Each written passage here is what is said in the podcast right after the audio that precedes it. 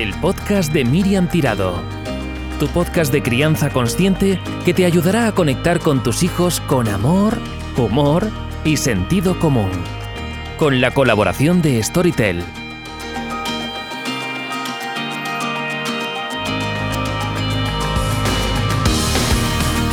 Hola, ¿qué tal? ¿Cómo estáis? Bienvenidos a esta nueva temporada de podcasts grabados en los estudios de Storytel y que estarán disponibles los primeros lunes de cada mes.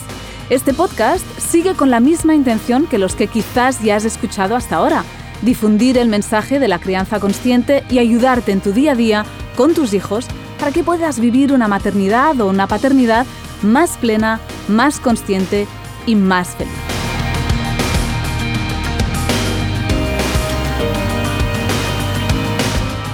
Y gracias a Storytel, que es mi nuevo acompañante en esta aventura de nueva temporada de podcasts. La vida es más emocionante cuando escuchas historias, libros que te transportan a mundos imaginarios o historias de no ficción apasionantes. La vida es más emocionante si aprovechamos cada segundo para aprender más y más. Storytel te puede ayudar a ello. Es una aplicación de entretenimiento con miles de audiolibros, libros digitales y podcasts, con un catálogo que incluye más de 100.000 libros. Storytel es como el Netflix de los libros. Pagas una tarifa plana al mes y puedes acceder a su inmenso catálogo de libros sin limitaciones de escuchas y descargas. Libros con las últimas novedades y clásicos de todas las categorías y para todos los gustos, desde novelas hasta clásicos, thrillers, business, crecimiento personal e infantil. Ahora el rato de ir en coche puede ser más interesante que nunca. Aprovecha para aprender, para escuchar historias o si vas con tus hijos, pasar un buen rato escuchando cuentos infantiles que les harán el viaje mucho más agradable. Para los siguientes de este podcast, hoy traemos una promoción exclusiva de 30 días de prueba gratis. El periodo de prueba normal en su web son de 14 días. Solo tienes que entrar en storytel.com barra Miriam Tirado, registrarte y descargarte la aplicación. Septiembre, wow, menudo mes. En realidad es cuando de verdad debería empezar el año, y no en enero, por lo menos cuando tienes hijos, ¿verdad? Porque en septiembre empieza todo, es la vuelta a todo al trabajo después de las vacaciones, al cole, a las rutinas, a las prisas, al corre que no llegamos, a los agobios de mayores y pequeños que no entienden por qué de repente tienen que correr todo el rato y los llantos. Septiembre, menudo mes. A mí me gustaban los meses de septiembre. Estrenaba agenda y propósitos de nuevo curso, todos bonitos y bañados en buenas intenciones. Era como si tuvieras el mundo a tu alcance, como si todo fuera posible y me encantaba. Me gustaban mucho hasta que me di cuenta que cada vez que aparcaba al lado de una escuela infantil de mi ciudad, y era septiembre, todo lo que se oía ahí eran llantos. Más tarde, con dos hijas, comprendí que septiembre estaba lleno de estrés, de emociones que se desbordan y que a menudo nadie sabe qué demonios hacer con ellas.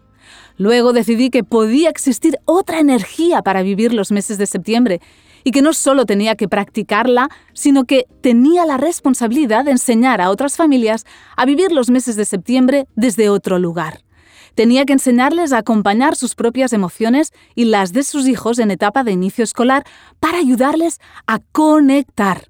Porque lo que nos deja trauma, huella, dolor dentro para siempre, no es lo que nos ocurre, sino el cómo procesamos, si es que lo hacemos, lo que nos ocurre es el cómo integramos lo sucedido, es el cómo nos acompañamos y nos acompañan emocionalmente, es el cómo transformamos esa experiencia en aprendizaje.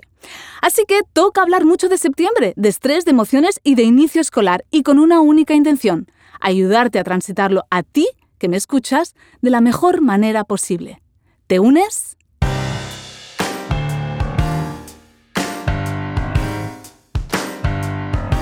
El tema del septiembre es que hay muchos cambios en muy poco tiempo que no son fáciles de encajar. Muchas personas llevan mal los cambios cuando son de uno en uno. Pues imagínate la de cambios que hay en un mes de septiembre en una familia cualquiera. Mogollón. Así que no es de extrañar que aumente el estrés de todos, incluidos los niños. Y de esto vamos a hablar ahora en la sección... La madre que me parió. Hola mamá, ¿qué tal? Pues mira, muy bien y muy contenta de compartir este espacio contigo. Mi madre es Ángels Torres, terapeuta psicocorporal y educadora prenatal, con más de 30 años de experiencia acompañando a parejas en el camino de convertirse en madres y padres. Con ella, hace años que empezamos esta sección, La Madre que me parió, tanto en el podcast como en mi canal de YouTube, que encontraréis como Miriam Tirado, facilísimo en YouTube. Ella, además, hacía muchos años que da talleres de meditación para que cada día más personas aprendan aprendan a vivir la vida desde una presencia plena y no desde el estrés y el ajetreo al que estamos más acostumbrados en el siglo XXI. Mamá, ¿qué nos pasa con el estrés a madres y a padres? ¿Por qué nos afecta tanto? Porque al estrés que vivimos individualmente, ya como personas y a nivel social, pues se añade que estamos en una familia en donde convergen muchas necesidades distintas. Y cuando hablas de septiembre, pues que además venimos de vacaciones. Entonces, eh, es un mes muy, muy intenso en el que es necesario parar, tomar perspectiva y respirar profundo. Es lo que te propongo ahora. Una respiración profunda para continuar escuchando. y para continuar con este podcast que también nos va a venir bien a ti y a mí, a esta respiración y tomar conciencia de esto que estamos hablando, ¿no? de que septiembre es un mes con muchas cosas, es el no va más para muchos del estrés. Pero ¿por qué lo vivimos tan mal septiembre? Porque hay gente en realidad que muchos cambios no vive, pero es como que socialmente este mes, especialmente para las familias, ya es como muy cargado y lo viven así muchas. Pero ¿por qué? ¿Es que, como que el ambiente te contagia? Claro, y es un mes de inicios, eh, mm, parece pues que todo empieza en, en septiembre y mm, es una intensidad que se añade a la intensidad que ya llevamos de fondo, de base. Como hay una excesiva em, estimulación, como si hubiera una, una dificultad muy grande de bajar el estado de alerta, eh, podemos decir que la barra del estrés está ya muy saturada mm. cuando las cosas van normal. Entonces, cualquier cosa que venga a alterar ya una normalidad que ya de por sí muy normal no es, que estamos muy presionados, que estamos a la que salta, entonces por poquita cosa que suceda, la reacción es muy exagerada. De hecho, estamos hablando como si en vacaciones no hubiera habido estrés, pero muchas familias luego cuando vuelven de vacaciones necesitan vacaciones de las vacaciones, porque van muy estresados. Exacto, sí. Y como siempre nos da la sensación de que vamos a estar bien cuando esto haya pasado, entonces pues tenemos prisa por transitar lo que sea porque luego va a venir lo bueno, luego va a venir lo bueno, como si lo bueno no, fue, no pudiera estar nunca en el momento presente y lo bueno no puede estar nunca fuera del momento presente. Porque en realidad no hay nada fuera del momento presente. ¿Y qué tenemos que saber exactamente sobre el estrés para que nos ayude a tomar más conciencia de él?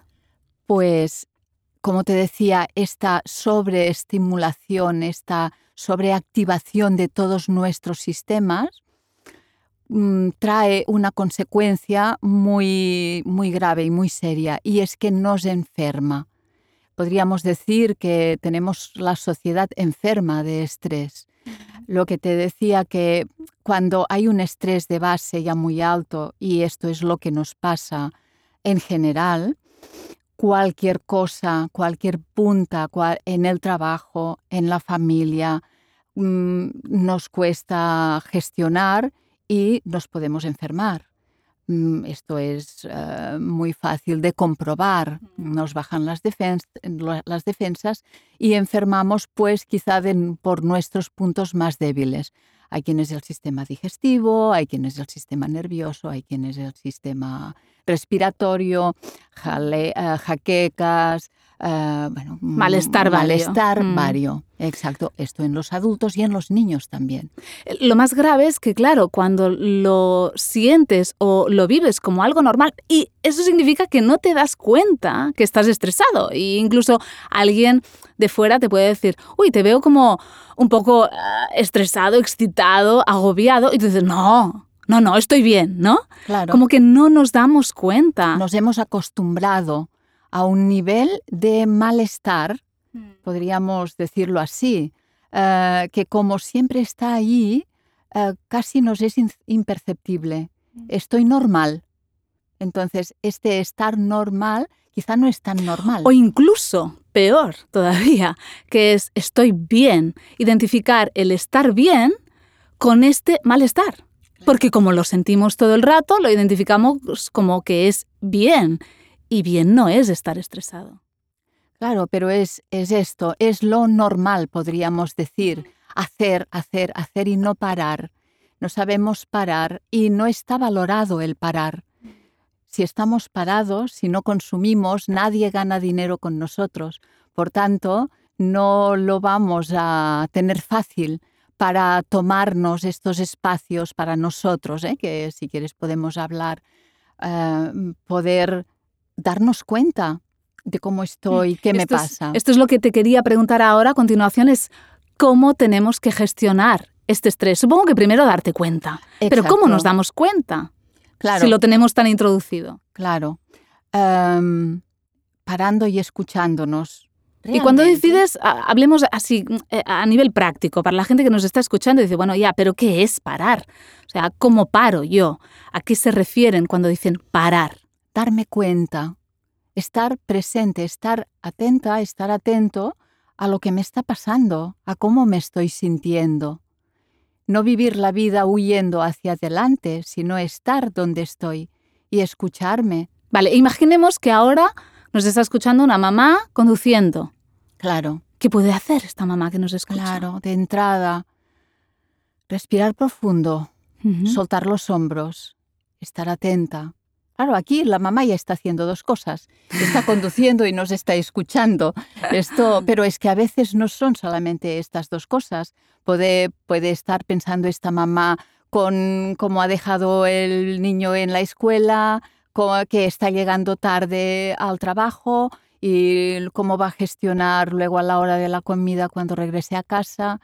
El problema es esto, que tenemos tantas cosas en la cabeza que nos presionan y nos estresan que es difícil coger esta distancia y Vale, observar. Entonces, mm, tomamos conciencia desde el parar, el respirar profundamente. claro, Y luego cuando me doy cuenta que sí, que estoy estresada, que, que paro y, y, pues me noto como con un poco de ansiedad incluso. ¿Qué hago? mira, tenemos una herramienta a mano, no la tenemos que ir a buscar a ningún sitio, que es la respiración.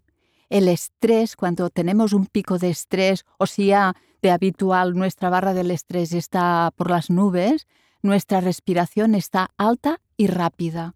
Entonces, tomar conciencia de cómo estoy respirando, bajar la respiración al bajo vientre, a la barriga, respirar en el vientre, soltar el aire largo, unas exhalaciones, ¿sabes? Lo mismo que hacemos cuando hemos pasado por una situación de, de miedo y, o Un de mucha- susto. un susto, Ujú. mucha tensión.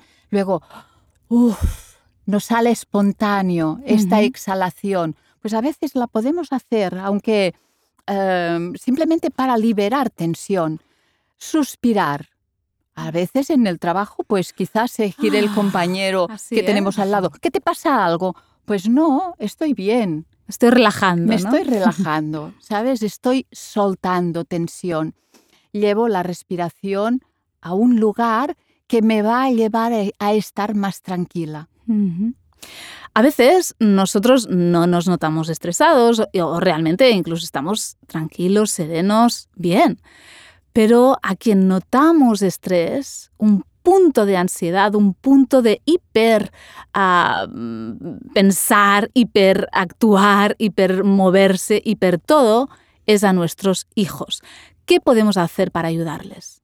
bueno, de entrada ya es bastante difícil que nuestros hijos que, que no, se eh, nos miran y sienten cómo vivimos, y nosotros estamos tranquilos, ellos siempre van a tender a estar tranquilos. Si vemos a nuestros hijos muy estresados, eh, primero mirarnos a nosotros. ¿De verdad estamos tan tranquilos como, como nos parece? Porque si ellos están estresados, probablemente nos estresemos de verlos, ¿vale? Mm. Eh, luego, poder entender qué es lo que les estresa quizá les angustia que van a empezar a la escuela o pasan cosas en la escuela que las viven mal o pasan cosas entre los hermanos pues que em, les dan este punto de, de nerviosismo, poder entender por dónde está transitando este niño al que vemos estresado, para luego poder ofrecer este espacio de, quizá poder escuchar, poner palabras o dialogar, si es más mayorcito,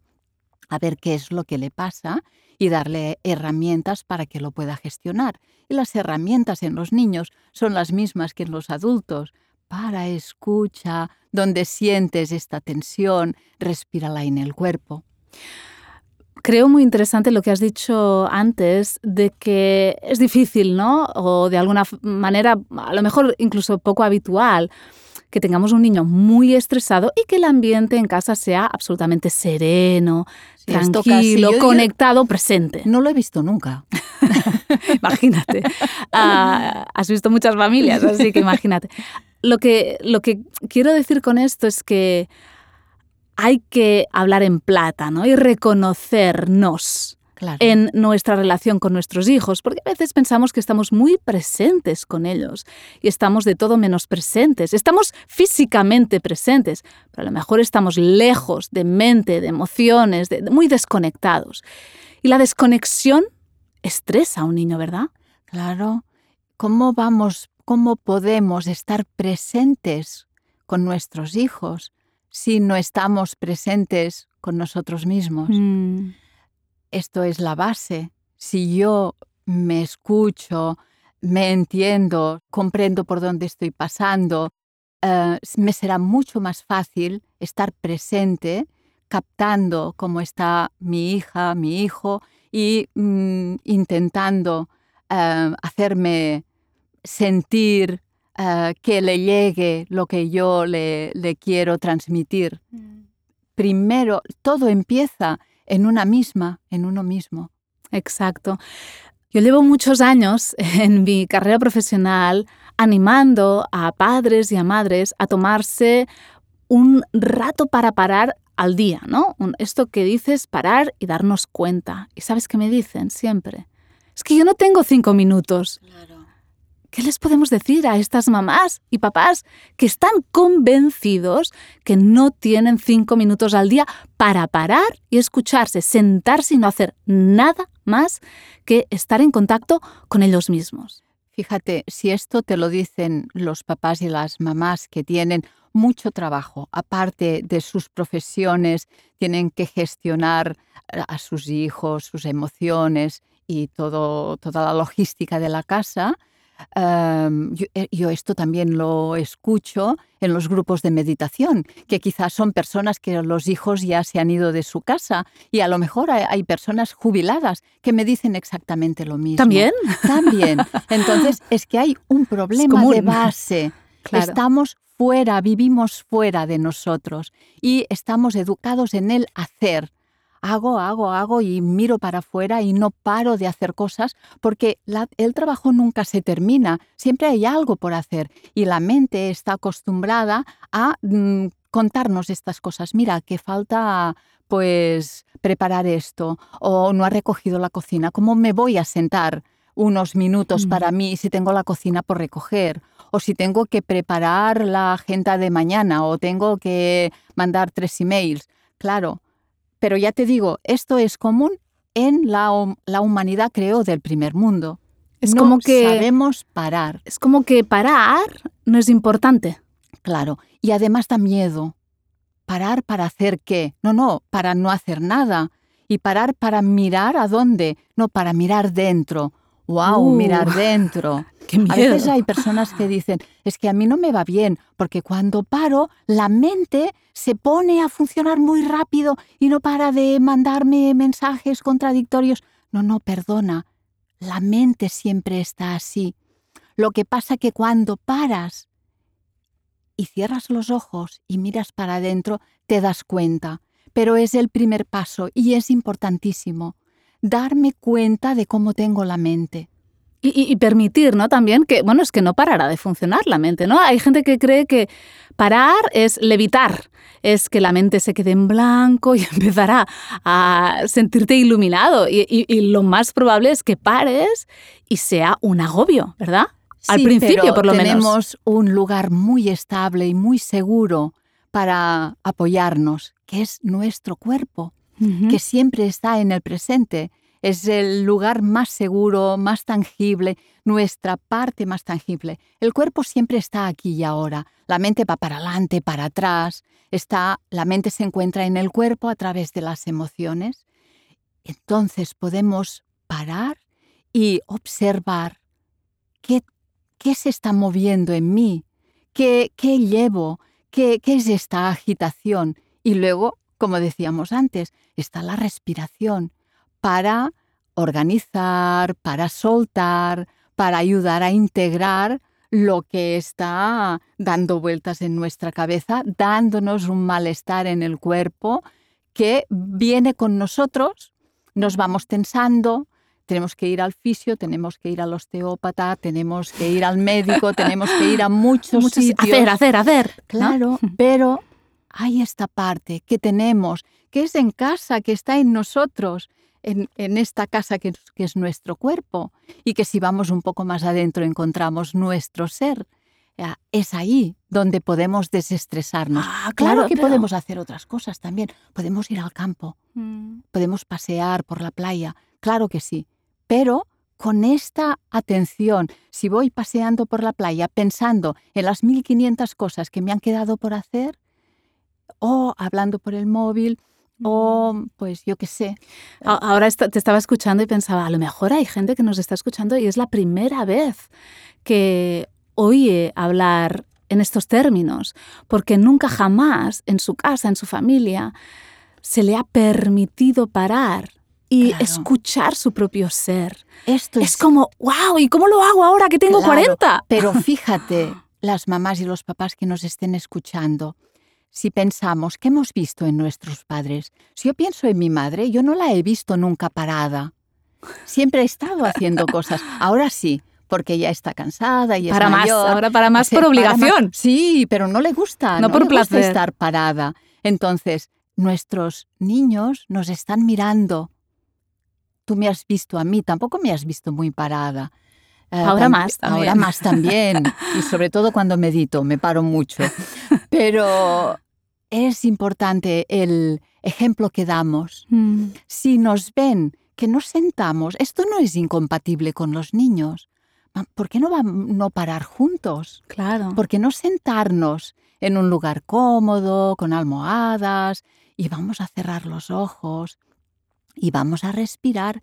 Y luego quizá podemos compartir lo que hemos Sentido. Mm. Quizá nuestra hija se ha acordado cuando ha parado y se ha escuchado de una cosa muy fea que le ha dicho una amiga suya Mm. y no ha podido contestar y esto se le ha quedado en la barriga y ahora lo ha encontrado. Mm, O Qué bonito. quizá, Mm. claro, o quizá el niño está frustrado porque en la escuela no sé lo que le ha pasado, Claro.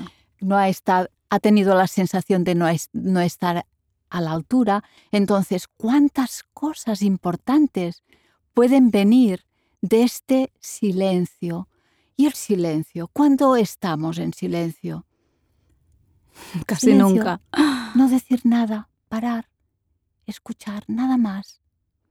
Qué difícil. Mm, es un reto para todos, yo creo, y que proponemos a nuestros oyentes a la gente que nos esté escuchando que practiquen esto, especialmente en este mes de septiembre, pero que lo alarguen para todo el año y todos los años venideros. Y, para ir terminando, ¿qué te parece si me cuentas, me dices cinco consejos indispensables que darías a madres y padres que nos estén escuchando en estos momentos para ayudarles a gestionar su estrés este mes de septiembre? Venga, va, cinco cosas. Primero, tómate un tiempo, diez minutos al día Piensa, si en 24 horas no tienes 10 minutos para ti, pues qué vida, ¿no? Es para planteárselo. Importante. Es que somos la persona más importante de nuestra vida, ¿no? Claro. deberíamos de serlo. Deberíamos de serlo, porque si no, ¿qué ofrecemos a los demás también? Parar. ¿Cómo estoy? ¿Cómo me siento? Y respiro en el cuerpo todo el toda la tensión, el estrés que he acumulado en este día. Si esto lo llevo al día, pues mañana no acarrearé lo de ayer, lo de anteayer. Es una manera de hacer una limpieza interna. Número dos, organízate. Compártelo con tu pareja. Mm, vamos a hacernoslo fácil. Cuanto más fácil, mejor muy organizados y luego no tener que llevar las cosas meneándolas en la, en la cabeza todo el día. 3. Prioriza. Con todo no se puede, ya te lo decimos ahora. No se te va a terminar el trabajo. Hay que aceptar los límites no como un defecto, sino como una cosa natural y un principio de realidad. Somos limitados. Simplifica elimina las cosas que son evitables y no te dan plenitud, lo que nos sirve, lo que nos hace felices a nivel familiar y es evitable, pues fuera. 5. Pon atención al momento presente. Si lo, si lo piensas, realmente no podemos hacer tres cosas a la vez. Hacemos una. Lo que pasa que tenemos todo el resto de cosas que hemos acumulado, que tenemos que hacer en la cabeza dando vueltas. No, ahora estoy con mi hijo, estoy presente. Ahora estoy lavándome las manos y estoy sintiendo el agua que me moja las manos. Ahora me estoy duchando y estoy sintiendo el agua que acaricia mi cuerpo. No estoy con las 30 cosas que tengo que hacer después. Y me procuro, en este mismo punto de esta atención plena, un descanso de calidad. Si no descanso, no podré realizar ninguno de estos puntos con la calidad que se merecen. ¡Súper!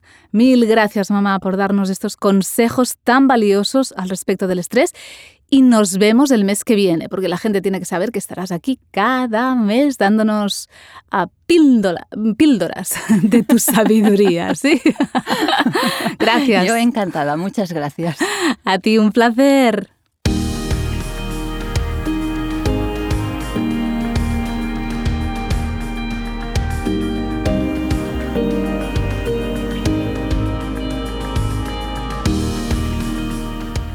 Septiembre, si es especial por algo, es por la vuelta al cole. Muchos niños vuelven porque ya iban el curso pasado. Estos quizás sienten un poco de nervios porque cambian de aula o de maestro, pero otros iniciarán su andadura escolar por primera vez en su vida. Tal vez sean bebés que han tenido que separarse de su madre porque se le ha acabado la baja maternal, o quizás son niños de tres años que entran en un aula por primera vez. Sea como sea, van a tener que afrontar una separación a una edad temprana en la que hay mucha inmadurez y ello conllevará un montón de emociones nuevas, como por ejemplo añoranza, miedo o enfado, entre otras. ¿Cómo podemos acompañarles emocionalmente para ayudarles?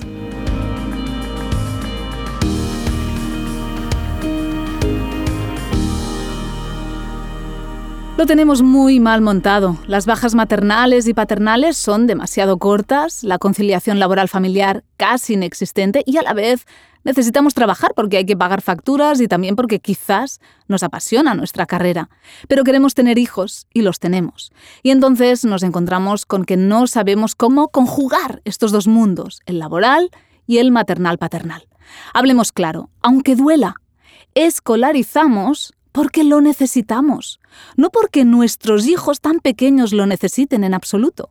Y es importante tenerlo presente para acompañarles de verdad emocionalmente en el proceso de separación. De los 0 a los 3 años, que es cuando la gran mayoría se escolarizan y pasan entre 3 e incluso 8 horas en la escuela infantil, los niños son totalmente inmaduros y no están preparados para estar tantas horas separados de sus adultos de referencia.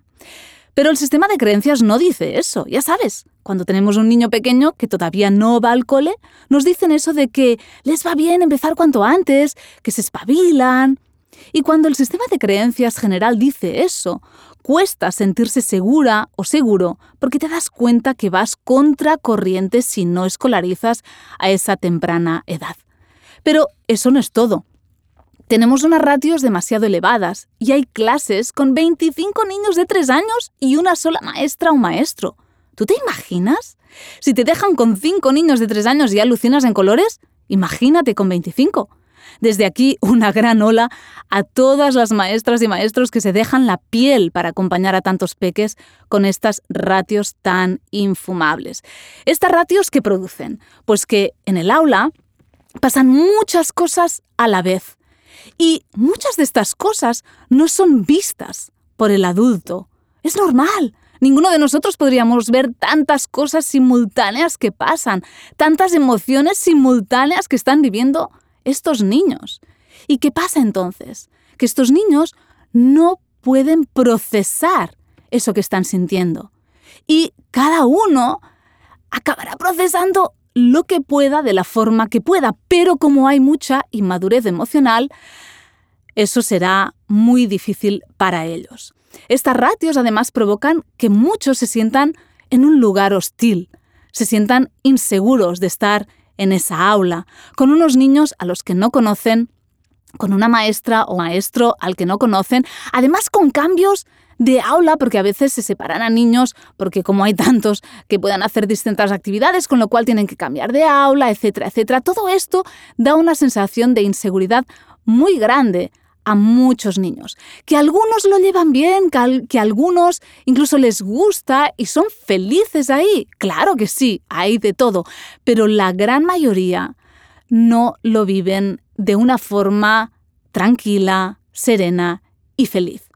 Tenemos que tener claro que en estas edades hay unas necesidades básicas muy importantes. Y una de ellas, tan importante como comer o dormir, es pasar muchas horas con sus adultos de referencia es la edad en la que tienen que estar muchas horas con sus padres. Ya llegará la edad en las que no querrán incluso eh, hacer actividades con ellos y preferirán estar con sus amigos, con otras personas, en otros lugares, pero no a estas edades tan tempranas. Si a esto le sumamos que hay mucha inmadurez del lenguaje también y que muchos sí que saben palabras, sí que pueden articular frases, pero que no pueden contarnos de verdad y de una forma precisa, con el lenguaje correcto, lo que sienten, lo que les, lo que les pasa, simplemente porque incluso ni siquiera lo saben, pues podemos imaginar que les hará difícil gestionar esta etapa de inicio escolar. Y además, una de las peores cosas y que justamente empeora muchísimo este inicio escolar y que lo hace para muchos niños incluso traumático, es que no hay adaptaciones reales. Se hacen en muchos colegios inicios pim pam, es decir, ayer no venías, hoy vienes todo el rato con todos los niños y los padres te dejan en la fila y chao, ya está. En otros colegios se hace lo que se llama un inicio escalonado. No es una adaptación escolar de verdad, real, sino que empiezan el primer día van dos horas, la mitad de los niños, al siguiente día dos horas los otros niños y no los acaban mezclando hasta el tercer día, pero desde el primer día están solos en el aula, sin ningún adulto de referencia que les transmita seguridad. Empiezan de entrada ya en un lugar en el que no conocen a nadie, o a lo mejor conocen a algún niño, pero igualmente hay 25, 24 más a los que no conocen. Esto da muchísima inseguridad y alimenta esta sensación de lugar hostil donde ¡ah! tengo que estar en alerta y me estreso porque me siento en un lugar desconocido y con muchas cosas que pasan en todo momento y también que pasan en mi interior que, a las que no puedo poner nombre, a las que no entiendo y además que no hay nadie que me pueda ayudar. A ratos sí habrá esa maestra, ese maestro que se habrá dado cuenta de lo que me pasa y me lo podrá ayudar a gestionar, pero en muchos otros momentos, en el aula o en el patio, esto no será posible. Por eso que intento transmitir a padres, madres, maestros, colegios, que tiene que haber una transición real entre espacio familiar y espacio escolar. Especialmente en estas edades tan tempranas tiene que haber una transición suave en la que el niño al principio tenga algún adulto de referencia y si no puede ser madre o padre porque están trabajando, porque no pueden tener unos días libres para acompañar a sus hijos en esas ah, tres horas que vayan por la mañana, que haya una tía, un abuelo, alguien disponible a los que ellos conozcan y que les den seguridad. Para este adulto se quedará en el aula un rato o todo el rato, dependiendo de lo que el niño necesite, y será como el invitado de piedra. Se sentará, estará en un rincón y simplemente su función será la de dar seguridad. No intervendrá, no jugará, estará ahí simplemente porque si el niño lo necesita pueda recurrir a él. Y esto mientras no se acabe vinculando a los demás niños y a la maestra o al maestro. Muchos padres dicen, pero entonces si estoy ahí nunca se va a vincular. Y esto es mentira y lo he visto con mis propios ojos muchas veces. El niño tiene interés por el exterior, tiene interés para ver ah, y conocer a los otros niños y tiene interés para conocer a ese otro adulto que es el que le invita a participar de las actividades, a cantar, a jugar, etc. Se irá vinculando poco a poco, pero tenemos tanta prisa que queremos que eso se haga en un solo día y de golpe. Ah, ya sabes, eso de todos los niños han llorado cuando han empezado el cole. Y yo me pregunto, ¿se ha llorado? o yo digo, ¿se ha llorado? Porque se ha hecho muy mal, porque no ha habido transiciones correctas para pasar de un espacio familiar que es el que el niño conoce y en el que ha vivido este primer tiempo de su vida con un espacio escolar. Iniciar el cole con buen pie es básico para poder vivir de una forma plena, feliz, fácil. Los años venideros en el cole van a ir muchísimos años al cole. Es importante que esta primera impronta se haga de una forma segura, plena y feliz.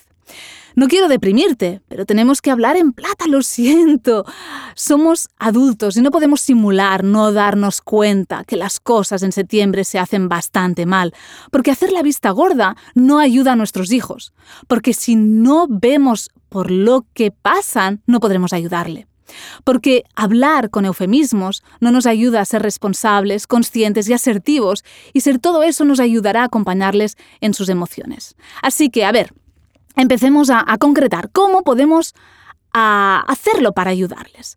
Primero tenemos que empatizar, ponernos en sus zapatos, imaginarnos cómo nos sentiríamos nosotros si tuviéramos ocho meses y estuviéramos cinco horas separados del cuerpo de mamá, que es casi todo lo que conocemos hasta ahora, en una etapa en la que somos bebés y necesitamos estar enganchados a mamá. ¿Cómo nos sentiríamos? ¿Cómo nos sentiríamos si tuviéramos tres años y de repente, por primera vez, nos separáramos de nuestros padres y estuviéramos en un aula con 25 niños, todos llorando. ¿Cómo nos sentiríamos? responsabilizarnos también de nuestra removida y emociones que se despierten, porque el acompañarles a ellos y el que ellos inicien esta etapa y tengamos que separarnos, nos va a remover a nosotros. Con la separación se activan nuestras propias separaciones pasadas y tendremos que apropiarnos de nuestras emociones, de responsabilizarnos de ellos, de ellas, porque si no, se las vamos a transmitir y eso no les va a ayudar. Permitir sin juzgar todas las emociones que se despierten en ellos, porque puede que estén enfadados, que estén agobiados, que tengan muchísimo malestar, que estén tristes. Permitamos que sientan todo eso. No les juzguemos, no empecemos con él, pero ves, todos los niños ya no lloran y tú todavía estás llorando. No empecemos así, no les comparemos, porque esto no va a ayudar, les va a hacer, les va a hacer sentir peor comprendamos también los daños colaterales, que luego salgan del cole y, y, tengamos una tarde terrible, llena de rabietas. Estos son daños colaterales. Tenemos que comprenderlos y ayudarles. Nos ayudará también muchísimo llevar una buena rutina horaria y cuando estemos juntos hacer vida tranquila, juego libre, mucho contacto físico para compensar la separación. Para los bebés que empiecen a separarse de sus padres porque empiezan uh, en la escuela infantil, irá muy bien luego por la tarde, teta, porteo, mucho contacto físico para compensar esas horas de separación. Validar y poner palabras a lo que sienten. Contarles, te entiendo, cariño, me has echado de menos. Lo sé, no te está siendo fácil estos primeros días, pero yo estoy aquí, te ayudo y esto va a mejorar. Tendremos que adaptar el lenguaje y lo que decimos dependiendo de la edad que tengan nuestros hijos. Con un bebé le diremos unas cosas y con un niño de tres años le diremos otras, pero es importante validar eso que sienten. Lo veo, estás muy enfadado, no quieres ir al colegio, te entiendo. Lo veo, lo sé. Ahora preferirías quedarte conmigo. Decirle estas cosas, transmitirles que vemos cómo se sienten, que lo notamos, que lo sentimos. Esto les va a ayudar, nos ayudará a conectar. Y si, si, se siente más conectado, les hará más fácil sentirse capaz de transitar todo eso. Permitir espacios de silencio, sin preguntar, y transmitir nuestra angustia. Estos espacios de silencio le van a ayudar a aquietarse, si se ha estresado muchísimo en el aula, a bajar revoluciones. No empecemos a preguntar, a vasallar con nuestra angustia de ¿y cómo te ha ido? ¿Has llorado? ¿Cuánto rato? ¿Y quién te ha ayudado? ¿Y qué te ha parecido el patio? ¿Y con quién has jugado?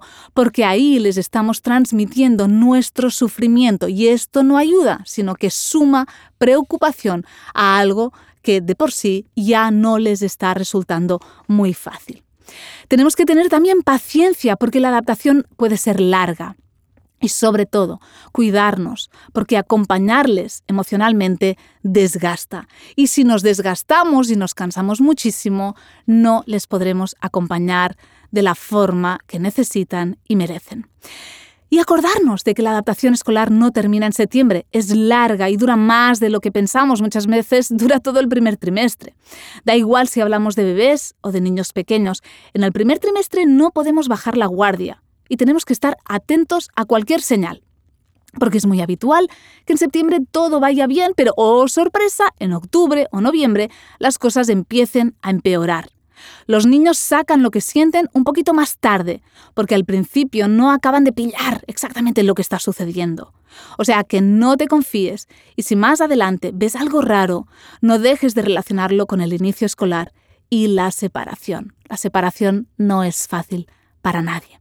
Así que respira hondo, conecta con Él y ayúdale.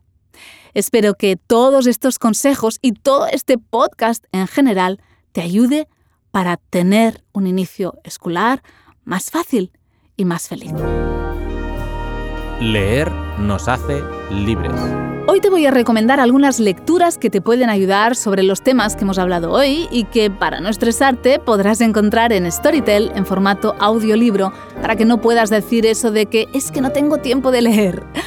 El juego interior del estrés de Timothy Galway te va a ayudar.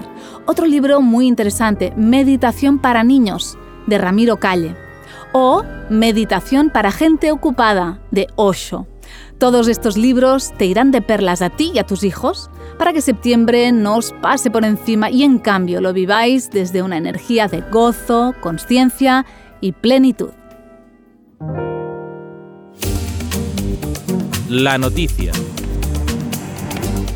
Ya ha salido en preventa mi nuevo cuento ilustrado por Joan Turú y editado en catalán por Alcep y Lananza y en castellano por Carambuco Ediciones. Se titula Baba, el cuento para traer el sueño, y ya puedes adquirirlo para que te llegue justo en cuanto salga a la venta en octubre.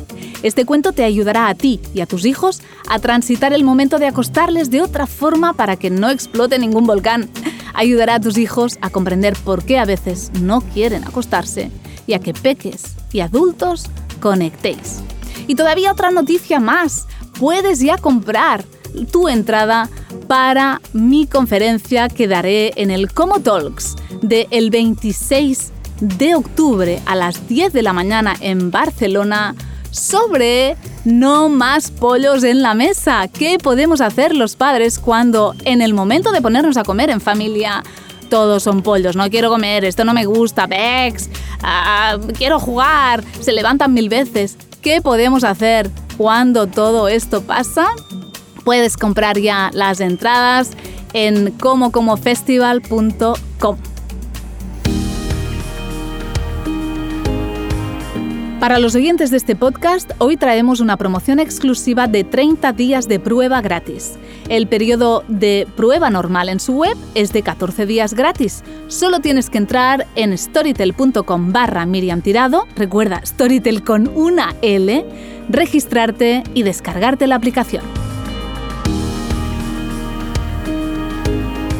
Y hasta aquí este primer podcast de esta nueva temporada en colaboración con Storytel. Espero que este podcast de hoy te haya gustado, te haya ayudado a vivir este mes de septiembre más serenamente, más feliz, más consciente y plenamente. Gracias por estar ahí y hasta pronto. Nos vemos en octubre.